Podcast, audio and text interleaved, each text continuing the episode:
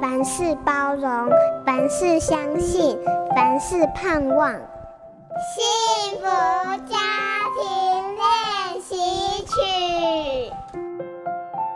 和孩子分享痛苦是恰当的事吗？长辈过去不太会跟我们分享他们在外面所碰到的困难，但我发现我们适当的跟孩子分享一些困难，是对我们的关系很有帮助，也会凝聚我们的关系。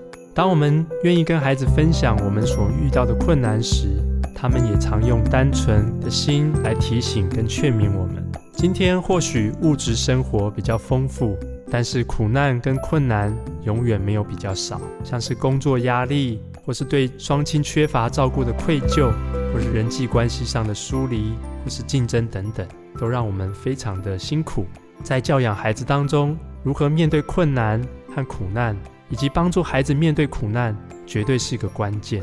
这个世界并不完美。我们也不可能总是保护孩子。既然苦难是迟早要面对的，不如认真的受苦。越早学习面对苦难，学习在痛苦中忍耐，生命就会越来越成熟，也慢慢能够发现在苦中的甘甜。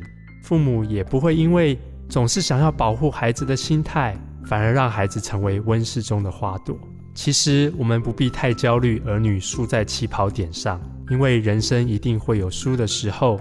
我们反而更要注意如何成熟的输，才会让他们变得更加的刚强。改变教养思维，让耶稣帮你带小孩。我是亲子作家毛乐琪。本节目由好家庭联播网、台北 Bravo FM 九一点三、台中古典音乐台 FM 九七点七制作播出。幸福家庭值得努力，让爱永不止息。大义建设关心您。